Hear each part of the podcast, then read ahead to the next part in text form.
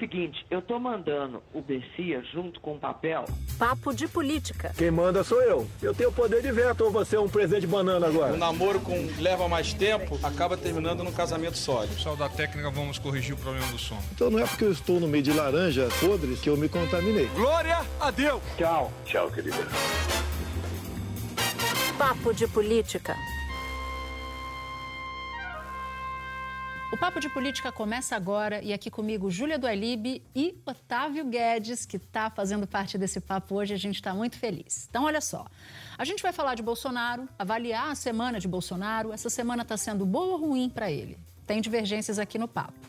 A gente vai falar de Lula também. A sintonia dele, diga-se de passagem, com Alckmin, é algo que está sendo comentado em todas as reuniões que eles participam com o PT. Mas tem petista dizendo o seguinte: olha ótimo, Alckmin está super inteirado no grupo, mas ele precisa entregar a mercadoria. Que mercadoria é essa? É o centro.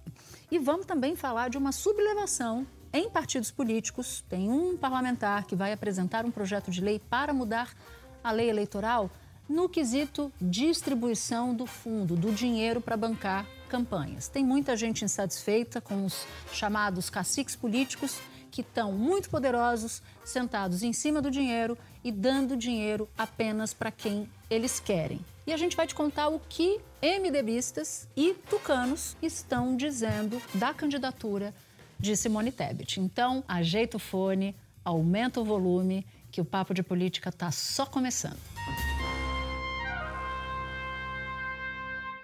Quero começar o papo falando justamente dos sinais que a semana que a semana deu para Bolsonaro.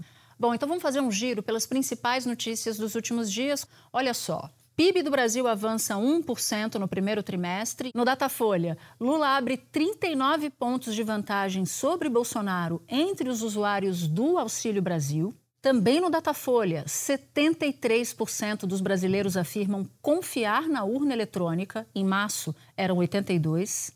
E também no mesmo instituto, 7 em cada 10 rejeitam a ideia de que armas trazem mais segurança. E uma boa notícia para o governo: o desemprego recua e atinge 11,3 milhões essa é apontada, essa notícia é apontada pelo próprio IBGE. Então, olha, no balanço geral, e eu queria colocar isso aqui no nosso papo, eu acho que a semana vai terminando ruim para Bolsonaro.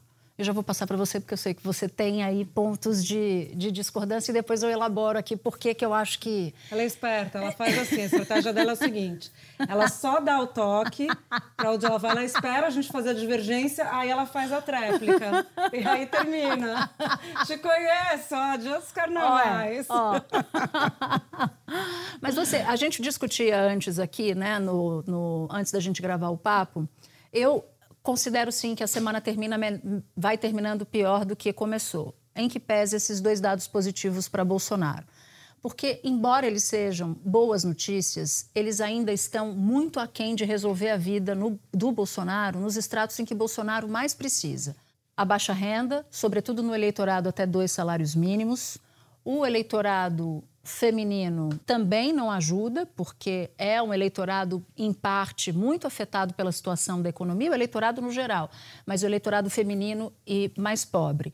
Então, eu não vejo como essas duas boas notícias para o Bolsonaro fazerem frente ao que teve de, de má notícia nessa é semana. Porque eu não entendo o que você coloca como má notícia, como eventos que são, de fato, é, notícias ruins na economia que vão ter uma influência para ele nesses segmentos. O que você coloca como é, notícias ruins são pesquisas Datafolha que foram feitas na semana passada.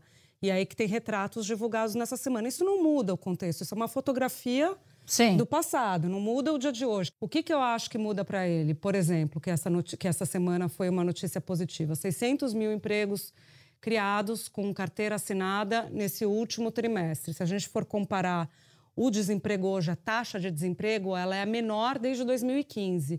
E a ocupação dos brasileiros, o número de pessoas ocupadas no Brasil é maior desde 2002. Isso é um fato positivo, que vai ser usado é. por ele no programa eleitoral. PIB crescendo. Ah, mas cresceu abaixo da expectativa. Ok, mas cresceu e cresceu mais do que no ano passado. Também vai ser usado por ele. E mais, 40 inserções na TV que começaram exibindo toda o, o, o, a artilharia que o governo tem, que não é pouca, afinal de contas é o governo federal.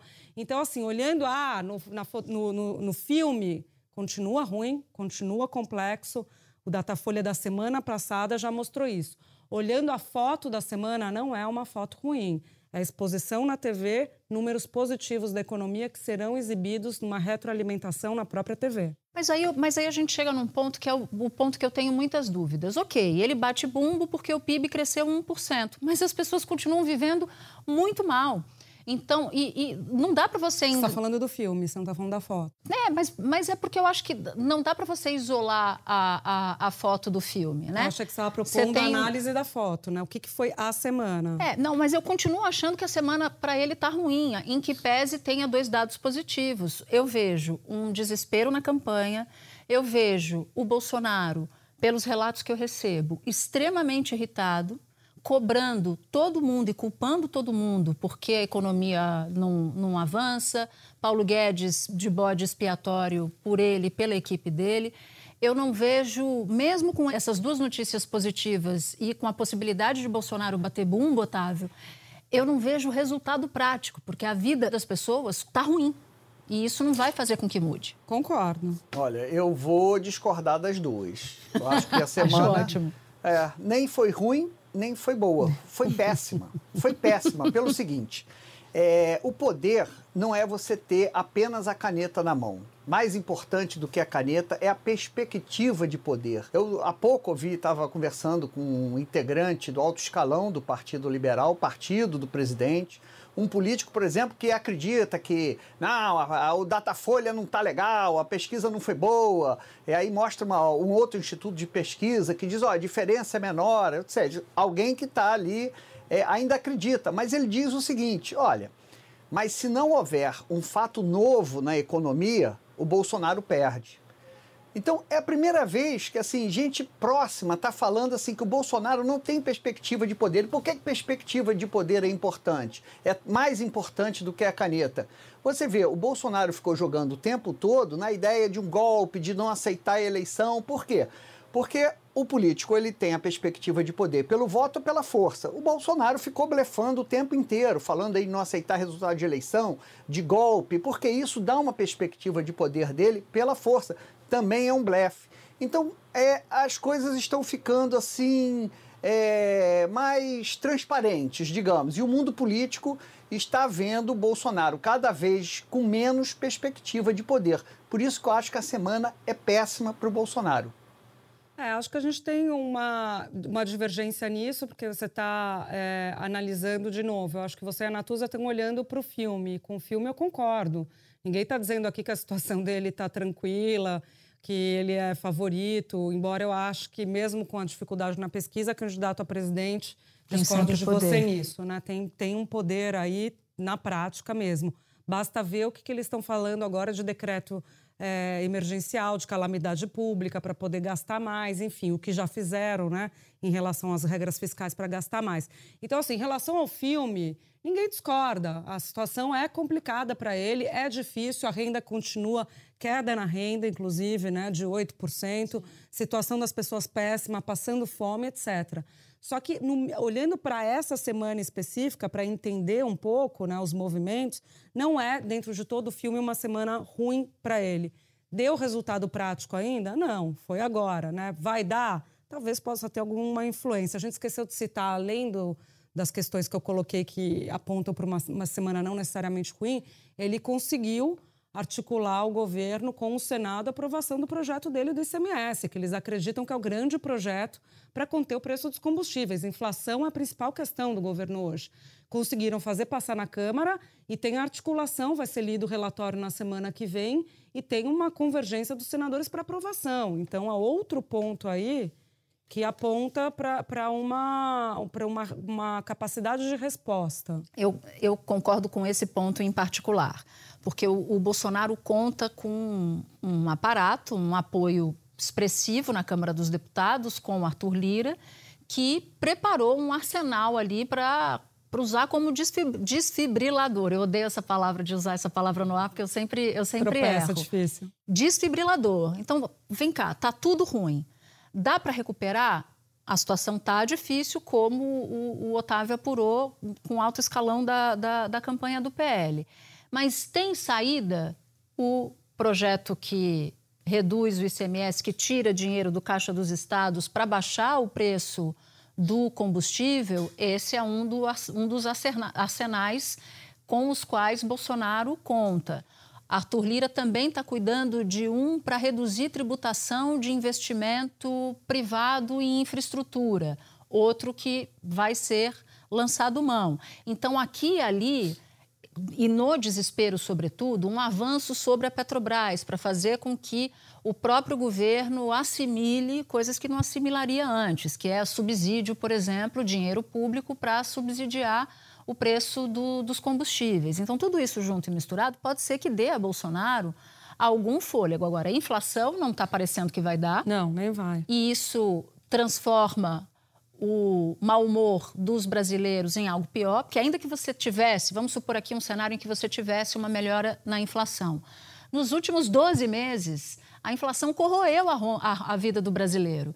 E a vida dele estava ruim. Se ele tiver uma melhorinha aqui, uma melhorazinha, por menor que seja, não vai apagar o tanto que ela sofreu ao longo dos últimos tempos. Então, eu acho que a perspectiva do Bolsonaro e aí eu vou ficar em cima do muro, eu concordo com o Otávio que é muito ruim, mas eu não deixo de concordar com você dizendo que tem máquina. E quando você tem máquina e aparato, nem sempre é tão difícil assim reagir. Olha, é, eu ouvi também hoje um economista que falou assim: a greve do Banco Central estaria prejudicando você ter um, um- um diagnóstico maior do endividamento é, das famílias, principalmente que atinge aí a classe média. Mas os sinais são endividamento muito alto e as perspectivas. E a pergunta é assim: como é que vai estar a economia em outubro?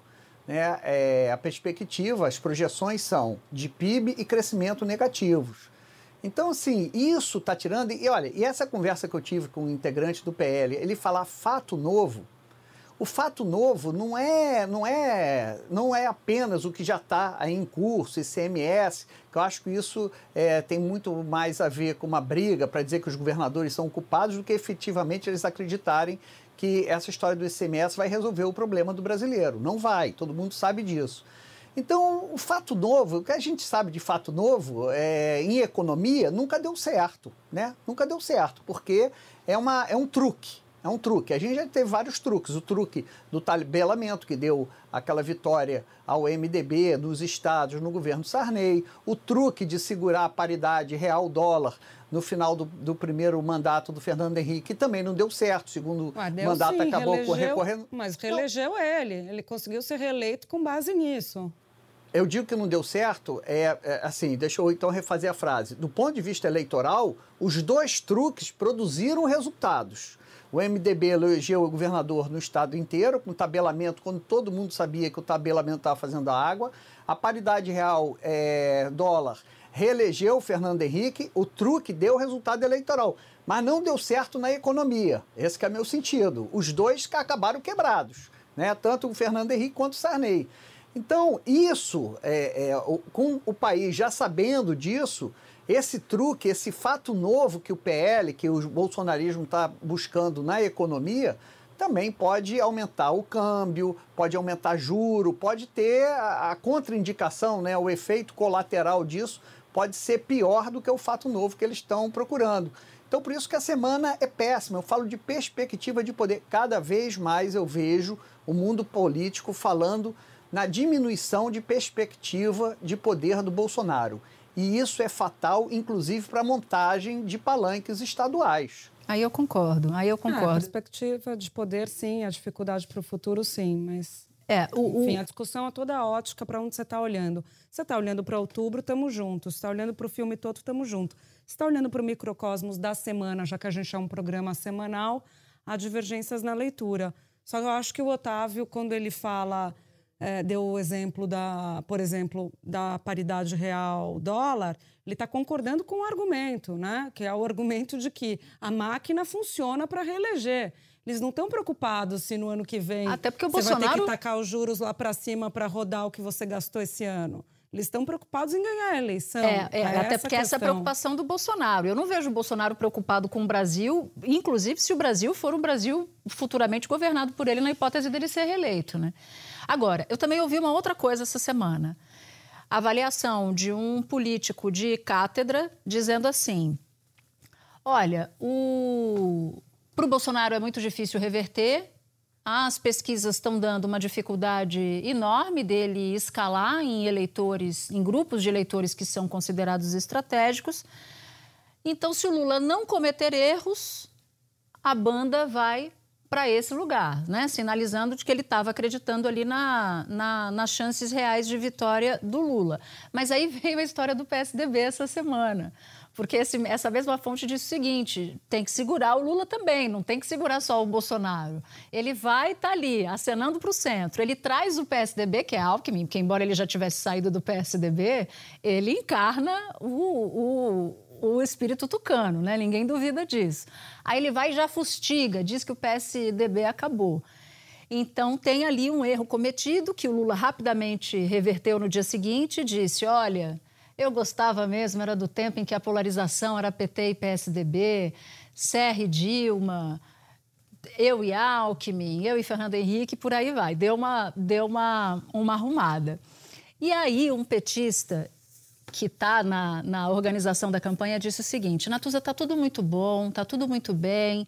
O, o Lula e o Alckmin estão se dando maravilhosamente, tem química. Chega nas reuniões, ah, tem alguém falando, aí um vai cochicha no ouvido do outro. Então, assim, deu liga ali, né? Não é só um negócio para a plateia ver, não. Mas ele disse, só que o Alckmin tem que entregar a mercadoria. O Alckmin tem que trazer o centro. Ele trouxe o Aloísio Nunes, que é um quadro importante do PSDB, e não trouxe mais ninguém. E nem dá para dizer que o Aloysio foi por causa do Alckmin. É. né? O Aloysio foi por conta própria, com Foi. as próprias pernas. E porque é um Tem uma antibolsonarista. dimensão ali própria. Exatamente. E aí, o- essa fonte disse o seguinte, que não é para o Alckmin ficar indo em evento de esquerda. Ele disse, ele disse para mim, ele falou, Natuza, se o Alckmin aparecer em público comigo, eu queimo o filme do Alckmin. Eu não quero queimar um filme do Alckmin. Ele Ninguém não- vai, ninguém vai acreditar que ele é de centro. é, ele tá todo bonitinho, com os novos amigos de esquerda, mas eu não quero que ele fique segurando a, a- a- a bandeira do PT. Eu quero que ele traga os antigos amiguinhos. Eu não quero que ele fique desfilando com os novos, Otávio. É, não. Olha só, a regra é clara. Quem nasceu para chuchu nunca vai ser tomate. Então, é, é, é, é, o PT tem que sair em, em passeata e gritando chuchu, chuchu, volta a ser chuchu. Não pode fazer aquele discurso, companheiros, estamos aqui. Não, ele não nasceu para tomate. Ele, aliás, ele tá ali para ser chuchu. Então, assim, o PT tem que sair em passeata e gritar chuchu, chuchu. É, muito É, bom. isso, a- você está falando da história, é, nu- nu- numa das reuniões lá do Conselho Político, o Lula, o Lula falou, olha, eu achava que o Bisol era o maior vice que eu já tinha escolhido. Aí depois veio o José de Alencar, eu achei que era o maior, mas não, está aqui o Alckmin, eu acho que esse é o melhor vice que eu tenho. Então, realmente, tem uma química entre os dois, mas eles têm que ser o gordo e o magro, né? A dupla, a dupla que você olha assim, aqui está o gordo, aqui está o magro, eles são diferentes. Porque se tentar ficar um igual ao outro, não vai dar certo, aí não, não complementa. É, a viagem para o sul é, é um pouco isso, É. né? Eles foram para o sul juntos. E aí, por que, que é a primeira viagem dos dois juntos? Porque o sul é o- a região do país que hoje dialoga melhor com os candidatos mais conservadores. Desde 2006, os azuis, que eram PSDB depois Bolsonaro em 18, ganham no Rio Grande do Sul especificamente. Apesar de Tarso Genro ter sido eleito governador lá ou candidato a presidente, que representa o polo conservador, ganha. Então tinha que mandar a Alckmin lá para falar com o agronegócio, inclusive porque no polo bolsonarista tem dois candidatos que articulam bem, que é o Nix e o Heinz, com o agronegócio, e a Alckmin se dá bem com esse setor e está na campanha para isso. Tinha que mandar o Alckmin para lá para dialogar com esse povo. Exato. E aí o Alckmin vai com o ex-presidente Lula, com a ex-presidente Dilma e com o candidato do PT lá, o Edgar de Preto, que fala muito bem com os movimentos sociais, inclusive com o Sem Terra, que é o outro polo, outro campo. Não, e ele até disse, essa fonte disse, ele falou, quero que traga novos amigos. Ele vai para o Sul, ele tem que se reunir com um ruralista. Isso me chamou a atenção, até porque tem gente que advoga que os dois fiquem indo juntos para as agendas públicas. E a Júlia acabou de dizer, não dá para ficar indo junto. O Alckmin tem que ir na agenda com setores à direita, na visão desse, desse petista, e o Lula vai e faz a agenda com os setores à esquerda. Então não dá para. O Alckmin tem que ser Alckmin. E tinha rolado uma reunião na semana passada do Alckmin com a equipe de comunicação, ele dando pitaco, super envolvido e tal. E o próprio Alckmin disse isso. Ele falou: olha, cada um tem, tem que ser o que é. Não dá para. É, eu, por exemplo, sou um, um, tipo de candidato que gosto de ir na padaria tomar um cafezinho.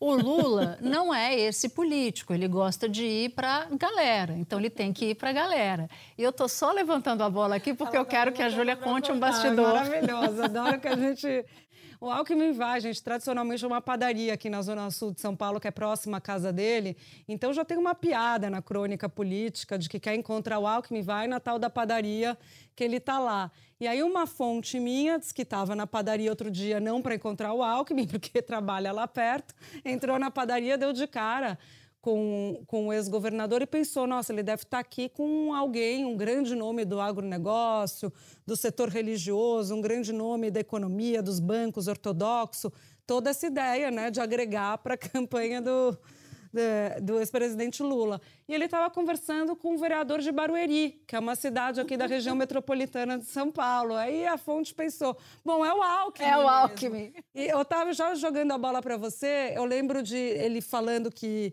o Lula dizendo que é o melhor vice que ele poderia ter, é, Alckmin foi considerado um vice exemplar por Covas. Quando Covas estava doente, Alckmin estava tocando o governo, o ex-governador Mário Covas andava de cadeira de rodas pelo Palácio dos Bandeirantes e Alckmin estava tocando uma, reuni uma reunião de secretariado lá no Palácio. Quando o Covas chegou doente para dar uma olhada como é que estava a reunião, o Alckmin levantou e cedeu a cabeceira da mesa para a Cova se colocar, como quem diz, esse governo não é meu, esse governo é do senhor. Então ele tem essa postura de humildade barra respeito que para quem está no comando, no caso Lula e no passado Covas, dá uma segurança, né? Porque tudo que você não quer claro. é o vice que você percebe que e isso está de fato colando. Ele ele está conquistando a galera, mas ele, mas essas pessoas dizem que ele já nos conquistou, tá bom, agora agora chega. Mas gente, me chamou muita atenção essa semana o discurso de Luciano Bivar. Ele é pré-candidato à presidência da República, aliás, como diz a Júlia, ele é anticandidato, porque a candidatura dele não é vista para valer, mas como ele oficialmente lançou a pré-candidatura, nós cobrimos e me chamou muita atenção o discurso de Luciano Bivar ao anunciar para o Brasil que ele estava no jogo contra a polarização. Falava de Lula e falava de Bolsonaro. Boa noite a todos. O amor e o romance jamais acabam eles se transformam e se fortalecem com o passar do tempo. E hoje, aqui nesse auditório, o amor e a emoção e o romance emergem como a força de um vulcão e a energia de um raio. Meu Deus!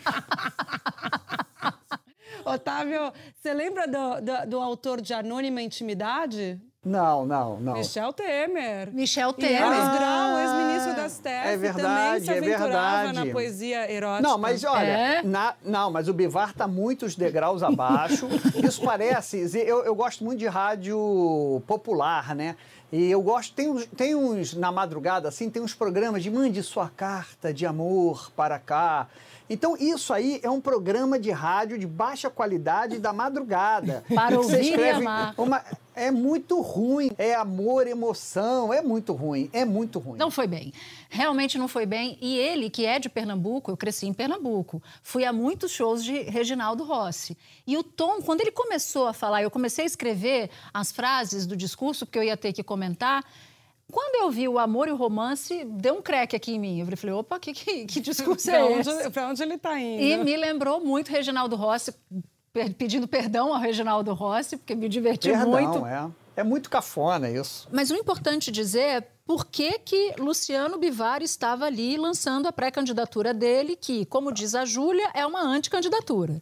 Sim. Bivar é dono de um partido, é presidente de um partido riquíssimo, é um partido uhum. de um bilhão de reais, porque se você contar o fundo eleitoral com fundo partidário, não tem ninguém que chegue perto disso. Então, pense num, numa legenda que está com o cofre cheio. E ainda assim teve apagão lá no lançamento da pré-candidatura do, do Bivar. Rolou... Não pagaram o cara da luz. Não pagaram o cara da luz. E aí, ele, com isso, atraiu muita gente. Então, tinha na plateia Moro, ACM Neto, o próprio Mandetta, Davi Alcolumbre, o próprio Garotinho, enfim, todo mundo lá, em parte de olho no dinheiro para suas campanhas. Mas a Júlia tem uma apuração de uma revolta, uma sublevação. Pois é, os, os, os políticos estão revoltados com os caciques, porque desde que acabou o financiamento é, privado, que antes cada um saía com empresarial, seu chapéu né? empresarial, cada um saía com o seu chapéu, batia lá no cara, conseguia da empreiteira não sei quantos milhões. Aí depois fazia o projeto de lei que interessava a quem deu o dinheiro, a empreiteira, e era assim que funcionava a política. Aí veio o STF e falou: não, não rola mais o financiamento empresarial. É, se quiser doação de pessoa física, vale com aquelas regras lá de limite e tudo mais. Mas o financiamento empresarial não rola mais. Ou seja, Vamos o empreiteiro fazer... pode doar, mas a empreiteira não. Exato. Tem um limite no, em relação ao imposto de renda, quando declarou, enfim, tem, a, tem, tem questões ali, mas pode doar. E aí a, a, democracia precisa ser financiada, ok? Regra do jogo, vão fazer o fundo eleitoral, aquela discussão que a gente vê todo ano quando vai mandar o orçamento, um bilhãozinho a mais, dois bilhõezinhos a mais, três bilhõezinhos a mais, fazem o fundo eleitoral bilionário e isso vai para a mão de quem? Dos caciques. Então, são esses caras, os Lucianos Bivares, é que decidem quem vai ter dinheiro e quem não vai ter dinheiro. Para se candidatar. Então, gente que está na estrutura do partido, que tem dimensão dentro de partido também, por exemplo, o PSDB, você tem um Aécio Neves da vida e você tem o Bruno Araújo. Quem manda é o Bruno Araújo.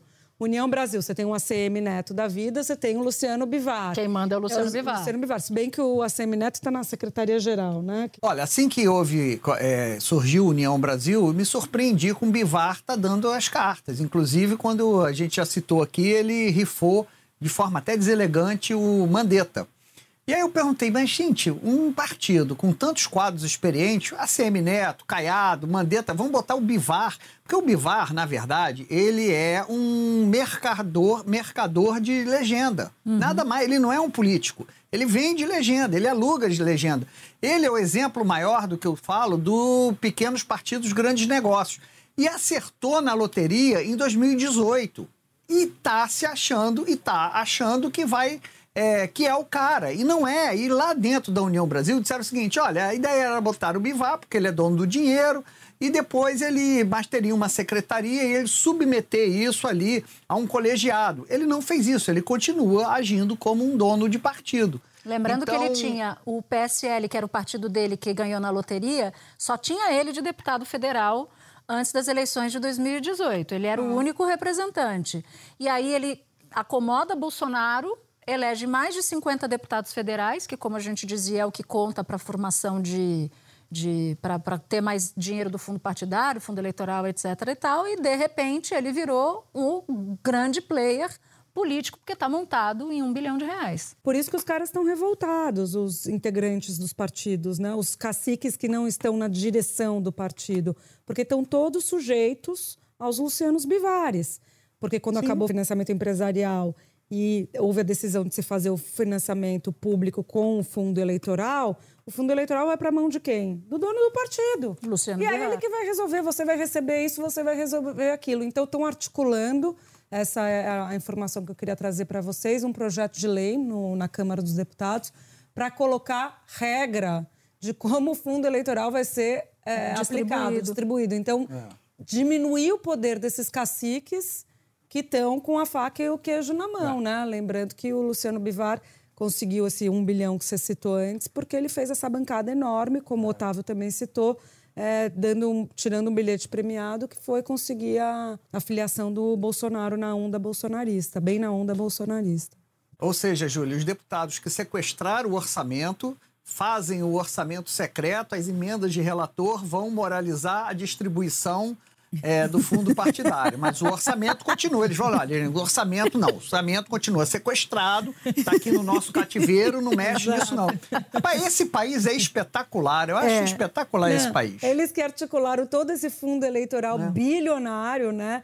Para além do que o governo propôs, colocaram mais de 2 bilhões a mais e tudo mais. Na hora que vão ver, Ih, agora a gente vai ter dinheiro, esse, vai ter direito a esse pedacinho aqui, né? Pedacinho entre aspas. Vem o dirigente partidário e fala: opa, opa, esse daqui não, filho.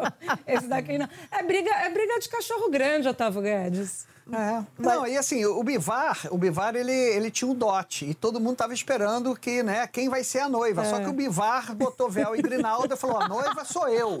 É essa a imagem que eu faço. Vocês Ele tá lembram entrando do filme. Norman Bates, que ele é a própria mãe, né? É isso, o ator é da isso. psicose, que você olha uma hora, É. ele tá na cadeira vestido de mãe. É ele. É ele, o Bivar é a noiva. Então, o, o- o União Brasil achou isso, né? Olha, deixa lá, bota ele ali, vai ter um carguinho bonito, ele vai submeter, nós vamos ter ali um colegiado que ele vai discutir as ações. Só que não, ele era é psicose.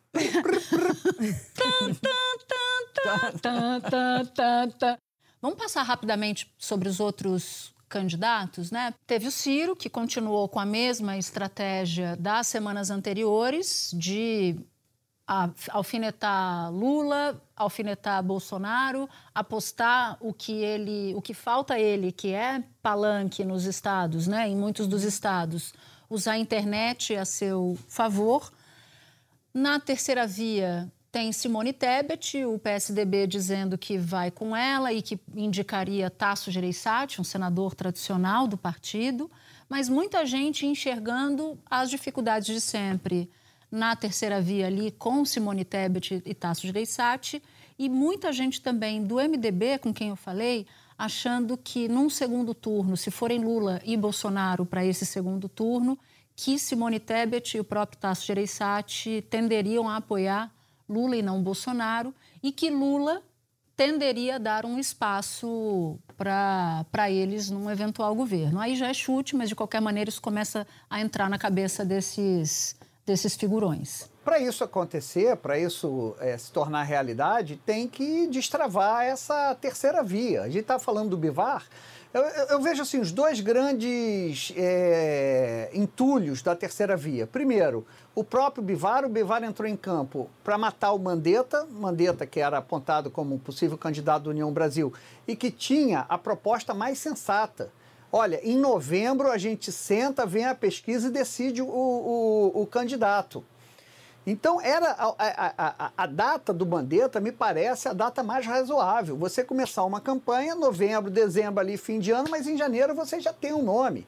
Era isso que era a proposta. O Bivar tira o Mandetta, o Bivar operacionaliza ali a ida do Moro para União, tira o Moro também, e o PSDB é outro entrave, tanto na insistência do Dória, que foi até o final do segundo tempo, a prorrogação eh, e desistiu, e aí tem toda a confusão do PSDB de prévias. Mas assim, gente, tem que ter campanha. A pessoa só se torna viável se tiver campanha. E a Simone Tebet ali, ela se fazendo, ela tem que jogar parada, se fazer de morta eh, até se resolver toda essa encrenca. Então, eu, eu, eu vejo cada vez mais distante a possibilidade dessa terceira via eh, se concretizar. É, eu acho que tem uma, uma dificuldade mesmo de viabilidade eleitoral, mas há uma articulação forte ali com o MDB e PSDB que deve sair. Isso porque o PSDB de São Paulo é que está dando as cartas, a resistência, o pessoal, você conversa com o pessoal de Minas, eles falam, ó, estamos tentando, mas pelo jeito vai ser isso mesmo.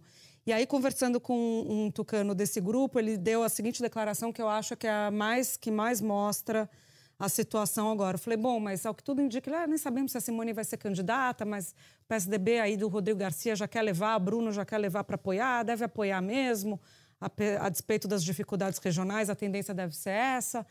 E aí, eu- aí ele falou, e ela nem tem né, a segurança da legenda de que vai disputar. Eu falei, bom, mas isso já está articulado pelo MDB, já conseguiram a maioria dos diretórios, né? Baleia e Temer fizeram essa costura bem. Aí ele deu a seguinte frase, que é onde eu queria chegar. É, é verdade, isso está resolvido, você tem razão. Todo mundo vota nela na convenção e ninguém na eleição. Olha. E ainda disseram, um MDBista disse o seguinte: e se não for, tá lá, esse cara sou eu, que é o Michel Temer, que se não der eventualmente certo, vão ele seria iria para o sacrifício, como disse um, um MDBista de proa. Vamos para a trilha? Vamos lá. Você tá com é, o Otávio está com cara de superioridade. Não, tô não. Você não tá não? Tô não. A gente Não estava sei, contando vamos com ver, você. Vamos ver, vamos ver, vamos ver. Me deixa por último. Ele vai, ele vai sacar da cartola. A gente reconhece nada. tanto o poder do adversário É. que eu e Júlia desistimos das nossas trilhas da semana. E como a gente está aqui numa uma coincidência de Cromática. cromática, a gente resolveu ir em Cantar carne... Para você, Otávio. Pra você. Carne e unha, alma gêmea, bate coração. As verdades. Ela canta metade, mas eu canto as verdades da laranja. Da laranja. Pode ter uma leitura política, hein? As verdades da laranja. Da la- é? É? Não pode ter? É, pode, pode ter, mas o nosso caso era coincidência mesmo, não tem nada a ver com política. E a sua? Olha, vamos lá. Eu, é, a minha é sobre a terceira via. Uma música, eu pesquisei muito, uma música que representasse a terceira via. Eu gostaria até de uma regressiva 3, 2, 1. Natuza, por lá, favor, você podia dar. 3, 2, 1. A- alô, som, som, alô, alô, uh, testando, é, grave, grave. É isso. A terceira via é uma passagem de som, não tem nenhum artista para cantar. O público de saco cheio, começa, começa. E o chato lá, alô, alô, testando. Som. Então essa é a trilha da Som. terceira via. Muito Som, bom. som. Cara, eu achei que foi golpe. Eu achei que ele deu um É, golpe. Vai, vai submeter ao regimento de Thalita Ferreira. É, né? Thalita Ferreira não vai, não vai É. gostar, não. Mas vamos lá. Infelizmente, o nosso papo chegou ao fim, mas na semana que vem tem mais episódio na parada. Júlia, Otávio, super obrigada. Até a semana que vem. E agora eu quero agradecer a nossa super equipe. Edição executiva, Daniela Abreu. Edição e produção, Júlia Zaremba, Laís Borges, Felipe Costa Paula e Gabriel Quecchio. Supervisão, Ana Bernardoni. Chefes de redação, Pedro Godoy e Mariana Timóteo. Gerência, Cadu Veloso. Sonoplastia, Pedro Chagas. Supervisão técnica, Guido Carvalho e Leandro Descaciati. Equipe de estúdio, Ricardo Espósito, Yuri Cussano, Tainá Biá, Fernanda Rúbia e Thaís Risnauer. Lembrando que o podcast não é igual ao programa de TV, muito pelo contrário, a gente guarda histórias exclusivas lá e cá. Obrigada pela companhia, obrigada por nos ouvir até aqui. A gente se encontra no próximo episódio. Tchau, tchau.